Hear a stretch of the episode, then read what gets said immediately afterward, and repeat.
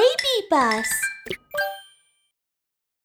大橋の大きなくちばしは他の鳥と何が違うの？ある日の早朝、大務の社長は新しくオープンした運送会社の入り口で腰に手を当てながら大きなメガホンを片手に何やら大声で叫んでいました。配達員募集中 !3 食住居付きだよするとそこに1羽の犬ワシが偉そうな態度でやってきました。食事も家もついているだってこりゃすごい俺やるよわあ、食事と家付きの仕事か。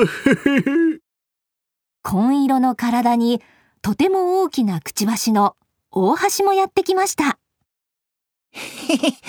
こんなすぐに二人も応募してくるなんて早くどっちかを選んで仕事を始めさせよう。さーて金を稼ぐんだ。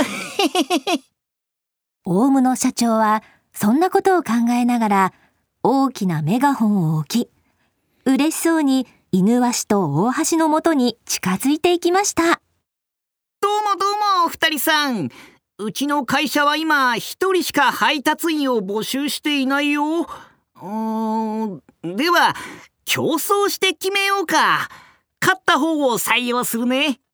社長さんこんなに大きな会社なのにどうして一人しか募集しないんだい？それは金の節約に。ああ違う違う。それはなうちの会社は一人でも二人分の仕事ができるくらい優秀な社員が欲しいからだ。なるほどそれで何を競争するんだ？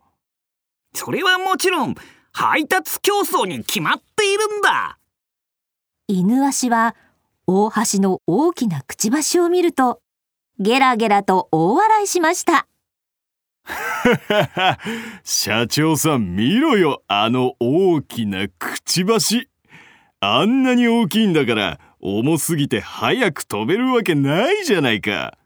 それに比べてこの俺は飛行の名人として知られる犬鷲様だぞ。競争なんかする意味があるのかね。おい、僕をバカにするなよ。まあまあお二人は落ち着いてよ。公平にやろう。オウムの社長は小包を2つ持ってくると、それぞれを2人に渡しました。えほら同じ住所に小包を届けてもらう先に戻ってきた方の勝ちだふん犬鷲様の凄さを見せてやる犬ワシは小包を抱えると、勢いよくピューンと飛んでいき、すぐに姿が見えなくなりました。大橋も慌てて後を追いかけます。今日はカンカン照りでとっても暑く、犬ワシはすぐに羽を止めました。大橋のくちばしはあんなに大きくて重いんだ。きっと今頃疲れて動けなくなってるぞ。それにしても今日は本当に暑いな。アイスクリームでも食べながら休憩でもするか。配達はその後でも大丈夫だろう。犬足は羽を少し震わせると、アイスクリームを買いに行きました。そして、アイスクリームを食べ終えてから、焦ることなく、無事に小包を届けると、会社に戻っていったのです。ところが、なんと大橋が、すでに戻ってきているではありませんか。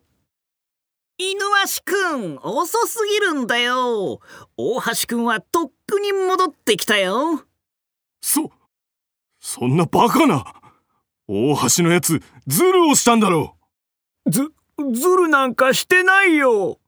ふん。お前のくちばしはそんなに大きいんだ。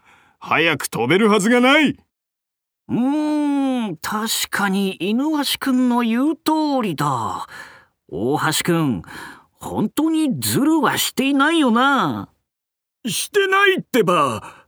確かに僕のくちばしは大きいけど、中は空洞で卵よりも軽いんだ。だから飛ぶことに問題はないんだよ。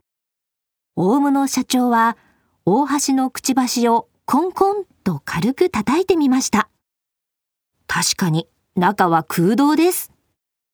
はい、結果発表だうちの会社で働いてもらうのは、大橋くんに決定大物社長がそう言うと、犬鷲は突然目を真っ赤にし、ふらーっとその場に倒れてしまいました。大物社長はびっくり仰天。なあ、犬鷲くん、どうしたんだい？まさか採用されなかったから怒って気を失ったんじゃないよな。う困った困ったどうしよう。大橋が駆け寄り、犬鷲の頭に手を当てました。社長さん、これはおそらく熱中症だよ。オウムの社長は急いでうちわを持ってくると、犬鷲を仰ぎながら不思議そうに大橋を見つめました。なあ、大橋くん。どうして君は熱中症にならなかったんだい？くちばしのおかげなんだ。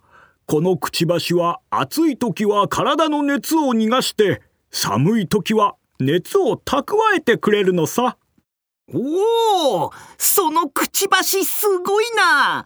大きくて軽くてさらに体温調節までしてくれるんだ。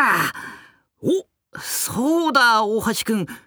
そんなに大きなくちばしがあったらままさか食べる量も多いんじゃないか？そうだよ。一回の食事で何回もおかわりするからね。オウムの社長はうちわで自分の頭を叩きながら言いました。もうそれなら大赤字だな